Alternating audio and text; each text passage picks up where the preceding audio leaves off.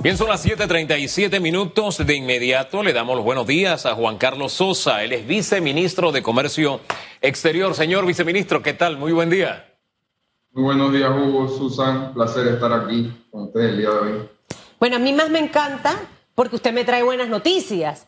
Y a mí me gusta contagiar a la gente de optimismo, de que no todo está perdido, de que nos metieron un par de jab ahí, a lo mejor nos caímos, pero hay que levantarse y hay que seguir.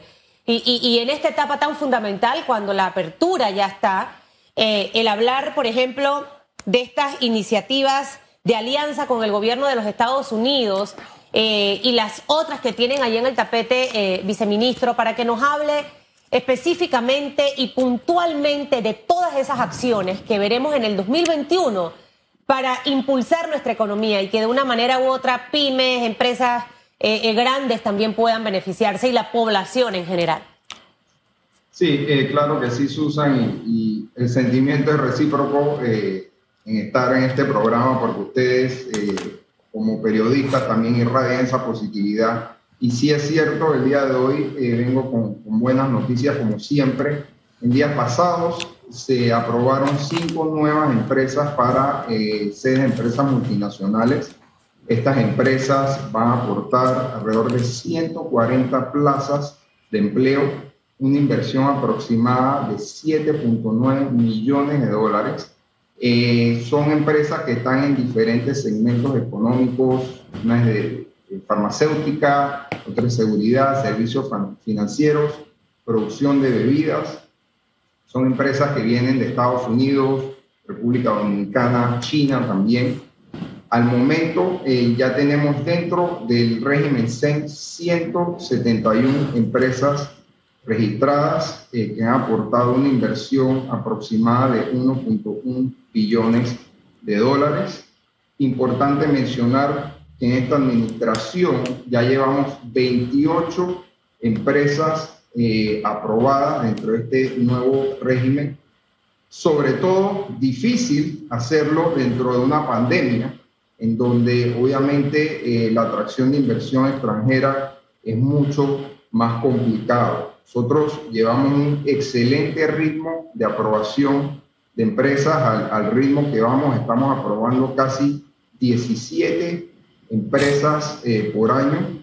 Para tenerlo en contexto, este régimen empezó en el 2007 y hasta el 2009 eh, se estaban aprobando alrededor de 12 empresas por año. Así que a pesar de la pandemia y a pesar de solamente llevar un año y ocho meses en gobierno, llevamos un ritmo acelerado, un 41% por arriba del promedio de lo que se llevaba del 2007 al 2009. Esto obviamente eh, refleja confianza en el país, refleja que Panamá todavía es un país atractivo, para las inversiones y refleja un trabajo en equipo de, gobierno bien eh, coordinado entre no solamente el Ministerio de Comercio e Industrias, sino también entre otras entidades como eh, Cancillería, Presidencia, Panamá.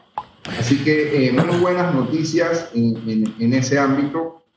En el ámbito que bien mencionaste, Susan, el término es nearshoring.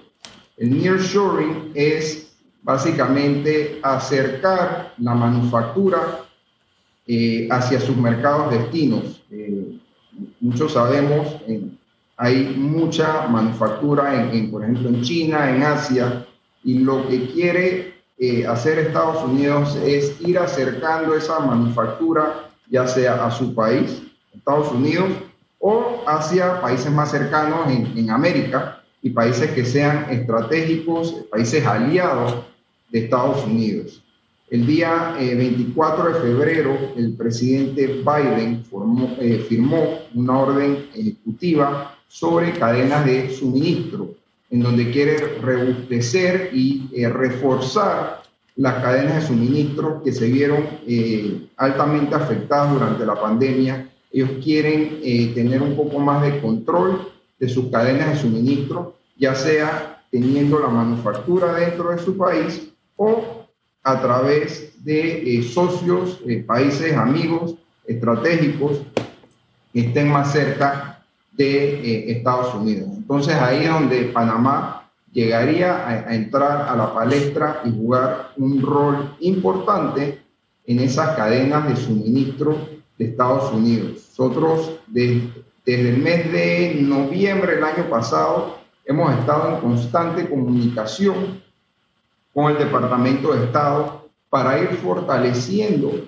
esta alianza con este país hermano y eh, promocionar el nuevo régimen EMA, que está muy enfocado a este tema de nearshoring, para que empresas de Estados Unidos puedan venir a Panamá, establecerse y realizar actividades de manufactura, logística y demás, que generaría muchísimas plazas de empleo eh, para el país. De igual manera, estamos trabajando también con las cámaras de comercio de ese país a través de eh, eh, el, capítulo local, que nos ha ayudado mucho en establecer esos contactos y poder promocionar también el régimen EMA para que empresas de Estados Unidos puedan venir a nuestro país.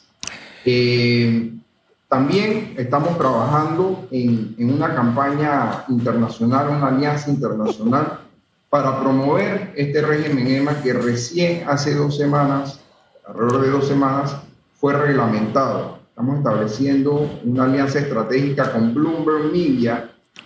Muchos sabrán, Bloomberg Media es uno de los medios noticias más prestigiosos del mundo, lo que le daría muchísima credibilidad a eh, este nuevo régimen EMA, eh, le daría mucha credibilidad a Panamá como un centro confiable, serio para inversiones.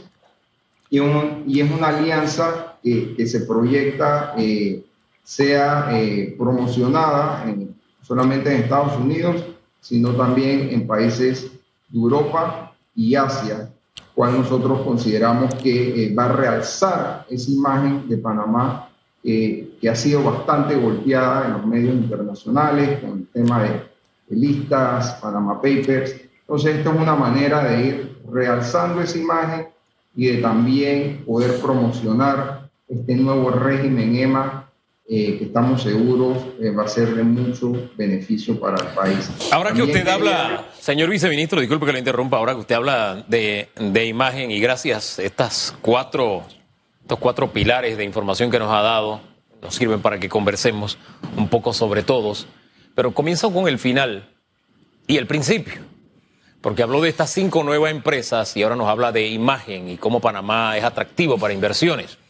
Eso me recuerda que hablábamos el domingo con eh, el ex ministro de Planificación y Política Económica, el último ministro de esa cartera a propósito, don Guillermo Chapman, y él veía difícil que Panamá se convirtiera en un atractivo para inversión extranjera porque tenemos muy mala imagen, muy mala imagen el tema de las listas donde estamos, el tema de la no certeza de castigo que hay, el problema que tenemos con la justicia. Además, él veía eso muy difícil. Esa realidad que él nos plantea, que es, que es una verdad, versus inversión, que usted nos dice, sí estamos siendo atractivos, eh, ¿cómo, ¿cómo la compaginamos?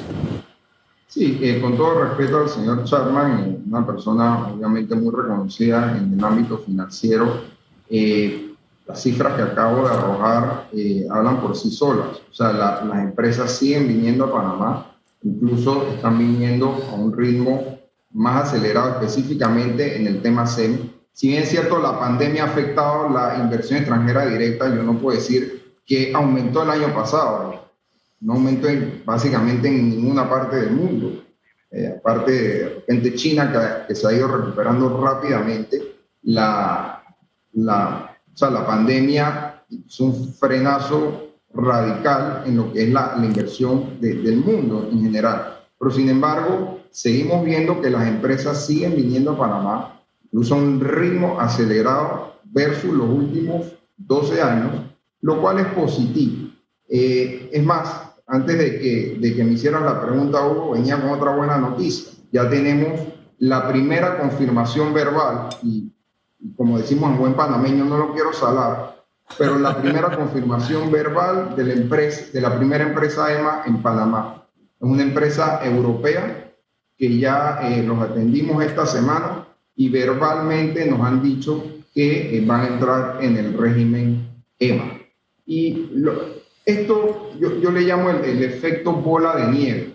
A veces es, es el más difícil es, el primero. Una vez que tienes la primera empresa, esas mismas empresas se convierten en embajadores del país, de los regímenes, y van vociferando las bondades, las cosas buenas que ofrece el país y poco a poco van agregándose más empresas a, estos nuevos reyes. Son embajadores, son embajadores gratuitos, que creo que eso es lo más importante. No tenemos que pagarle y se encargan de dar esa imagen. Yo le quiero interrumpir, viceministro, porque a mí me gusta mucho hacer docencia o intentar hacerlo con la población panameña. Este tipo de temas lo maneja el empresario, el economista, pero la población general no, no desmenuza esto porque de repente lo ve lejano, pero al final el estar hablando de con estas empresas extranjeras de 1.1 millones de dólares en inversión, eso es plata para Panamá. El hablar de estas cinco nueve empresas que van a tener una inversión de 7 millones de dólares, eso es plata para Panamá que se queda aquí que se mueve en nuestras calles. Me gustaría que en un lenguaje sencillo y práctico, estas cuatro iniciativas que usted nos ha hablado, ¿qué es esto del EMA? Y yo con mi chir inglés, el New Showing, ¿qué fue lo que me dijo? Por ahí es esa, esa nueva, esa nueva eh, eh, estrategia. En un lenguaje sencillo y práctico, rapidito y preciso. EMA es esto.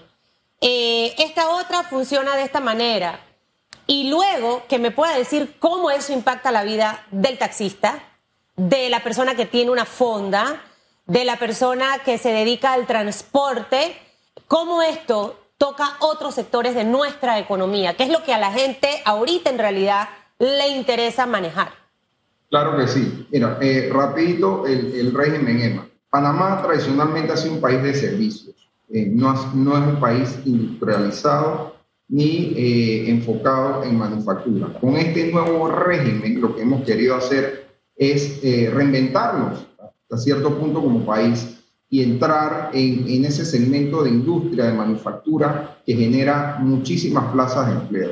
De salida son eh, actividades que generan mucho empleo, que se necesitan en estos momentos. hay intercambio de, de tecnología, hay emprendimiento, también hay capacitación, vamos incrementando ese conocimiento y esa capacitación de nuestra fuerza laboral. ¿Ahí cuántas empresas tenemos, viceministro, en el proyecto de EMA? ¿Hasta ahora cuántas hay? En, en, EMA tenemos una confirmación verbal. Tenemos que recordar que esto recién hace dos semanas fue reglamentada. Entonces tenemos la primera confirmación verbal. Aparte de eso, estas empresas traen eh, en minoría mano obra extranjera, que son los técnicos que capacitan a, nuestra, a nuestro personal, a nuestra fuerza laboral. Pero esas personas adicionalmente, ¿cómo afectan indirectamente y cómo generan puestos de trabajo indirectos? Ellos eh, compran apartamentos, alquilan apartamentos, van a los malls, utilizan restaurantes, van a los salones de belleza, eh, salen de paseo, van al interior y van derramando dinero en toda la economía que van generando puestos de empleo indirectos. Pueden ir a, comer raspado a tu local. Está clarito, ministro. En el ahora me cae mejor. Eso es lo que indirectamente deja e, este tipo de actividad. Ok. Ahora me cae mejor, tiene ganchito. cuando vaya le ponemos extra leche condensada. EMA es esto, empresas de manufactura que se van a instalar en Panamá, donde vamos a tener intercambios de todo tipo. En resumen, y esto va a generar plazas de empleo. En el caso del, del New Shoring, eh, ¿qué es esto? O sea, este intercambio con los Estados Unidos en base eh, a qué? En rapidito y sencillo. Sí. las cadenas de suministro se vieron muy afectadas durante la pandemia. Hubieron muchos quiebres en, en, lo que es eh, los envíos de mercancías, paralización de puertos, mucha dependencia en, en mercados de Asia y como sabemos China al, iniciar la pandemia cerró todos sus puertos y las cadenas de suministro se vieron afectadas. No llevan los productos a tiempo, retrasos y demás. Estados Unidos con esta iniciativa quiere tener más control sobre los productos que recibe acortar los tiempos en que recibe esos productos y trabajar con países amigos, países aliados, en donde puedan eh, llevar eh, esa producción de sus productos, esa manufactura, empresas americanas a esos países. Y ahí es donde entra Panamá a jugar un rol importante y por eso es que hemos estado trabajando muy de cerca con el Departamento de Estado para convertirnos en país estratégico para Estados Unidos, para que empresas de ese país vengan a Panamá y se ubiquen para realizar operaciones logísticas de manufactura que generarían miles eh, a futuro plazas de empleo. Ahora, este cambio de, de enfoque, porque veníamos de, de uno donde buscábamos mercados al otro lado del mundo, China, y ese acercamiento nos causó ciertos roces con los Estados Unidos. Eso en el último gobierno. En la anterior administración los roces con los Estados Unidos vinieron porque, eh, bueno, se dieron muchas licitaciones en circunstancias tan especiales, para no ponerles un calificativo, que los gringos dijeron, nosotros no participamos mejor. Las empresas no estaban participando, las empresas estadounidenses, porque las cuentas no, no estaban claras. Eh, el punto entonces es el siguiente, cambio de enfoque con esos dos antecedentes implica retos, implica a que tiene que haber más transparencia, implica en que no puede haber las licitaciones a la medida, implica ciertas exigencias que los Estados Unidos le tienen a sus empresas para que hagan negocios en otros países. Señor viceministro, ¿estamos caminando en esa ruta entonces?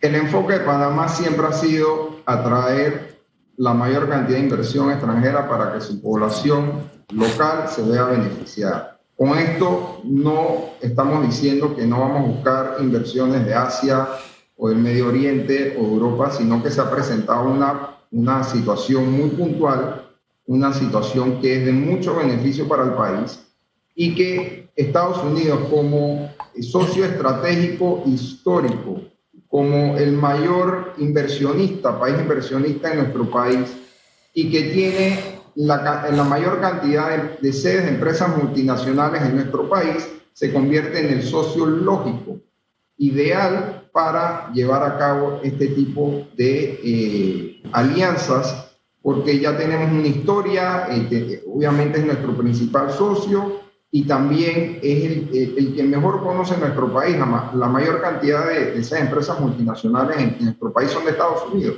Entonces ya existe esa confianza también de parte de, de ese país en Panamá como un país para eh, recibir sus inversiones. Bueno, y es que hay que ser amigo de todo el mundo. Eso le digo siempre a, la gente. Tú no puedes andar peleándote con nadie. La vida da muchas vueltas. A corto, mediano y largo plazo esta inyección económica, ¿cuándo la veremos? ¿Este 2021, a la mitad, a la final, el próximo año? Viceministro.